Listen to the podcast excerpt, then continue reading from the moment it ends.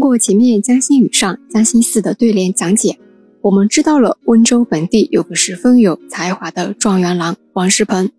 今天我会和大家好好讲讲我们的状元郎王世鹏，是我们温州乐清人，字归林，号梅溪，是南宋著名的政治家兼诗人，同时也是爱国名臣。乐清呢不会在专辑的前面，乐清白石遗址和温州立县这几集里啊有讲过乐清，这里就不赘述了。王世鹏在宋徽宗政和二年十月十八日。也就是公元一一一二年十一月九日出生，卒于乾道七年七月初三，也就是公元一一七一年八月六日，终年五十九岁。在王世鹏逝世的二十一年后，也就是绍熙三年，宋光宗追赐王世鹏谥号为忠文。在我们现在看来，五十九岁很年轻啊，连退休金还没来得及领取呢，就再见了。王世鹏留在嘉兴寺的对联，很好的展示了他的才华。他是从小到大都那么优秀，十九岁时就写出了震动浙南诗坛的名句：“北斗城池增王气，东欧山水发清辉。”我们说修身齐家治国平天下，以前的读书人都是要立志为官，报效朝廷的。王世鹏也不例外，在绍兴二十七年，也就是公元一一五七年的时候，被宋高宗钦点为进士第一。进士第一就是状元，官至秘书郎，累官侍御史。秘书郎是一个官名，他的工作范围是什么呢？掌管皇家书院的图书经籍，也就是我们今天的国家图书馆官员一样。这个职位啊，在唐朝时是从六品，换到现代大致应该是相当于副处级吧。但是呢，到了北宋前期，这个职位啊就变成了记录官，为正八品。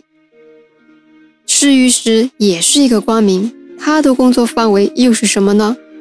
奏报和弹劾，比如朝廷上的高级官员犯法了，一般是由侍御史报告给御史中丞。然后再上报给皇帝。低级官员可以直接弹劾，或者啊集体弹劾为正七品。这样子呢，我们就大致了解了王世鹏在朝廷里所处的是什么样一个位置。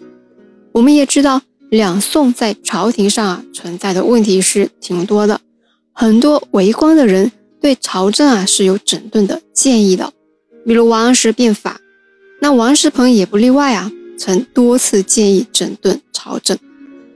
两宋时期，外族侵犯也很多，朝廷上一直是分成两派，主战还是主和。王世鹏一直是力排合议，站在主战派的，并启用抗金将领，因此啊，受到很多主和派的排挤。后来呢，也是离开了京城，回到乐清故乡，最后也是在乐清逝世的。王世鹏做官啊，一生是非常清廉的。他的夫人贾氏也是品德高尚、乐善好施，所以啊，深受百姓们的爱戴。在各个地方的灾情治理上，王世鹏也颇有政绩，所以百姓们还请人给王世鹏绘像例词。王世鹏的清廉是清廉到什么程度呢？王世鹏担任过泉州的知州，就是市长啊，因为在泉州任职嘛。夫人当年过世时，不幸死在泉州的任所。泉州到温州呢是有一段距离的，古代交通也没像我们现在那么发达。因为为官一直清廉，加上夫人生前乐善好施，所以给夫人扶灵回乡安葬的路费都没有。王世鹏夫人的灵柩啊，就活生生在泉州停放了两年。一个市长清贫至此。说明王世鹏为官的心啊，全在黎民百姓和国家身上，所以怎么会不受百姓的爱戴呢？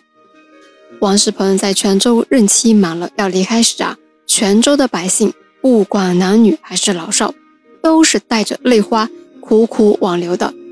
那我们知道，古代包括现在，地方官的任职是有个期限的，百姓们为了留住王世鹏啊，还学饶州百姓的做法。将必经的桥都给砍断了，可见王世鹏为官时多受百姓的爱戴。桥啊，后面在修复了之后啊，人们就取了王世鹏的号梅溪为桥命名。后来王世鹏逝世，泉州的百姓们得知后，在东街建了王中文祠，以此纪念，又叫梅溪祠。那到了今天呢，梅溪桥和梅溪祠还在不在呢？捕获下一期告诉大家，我们下期见。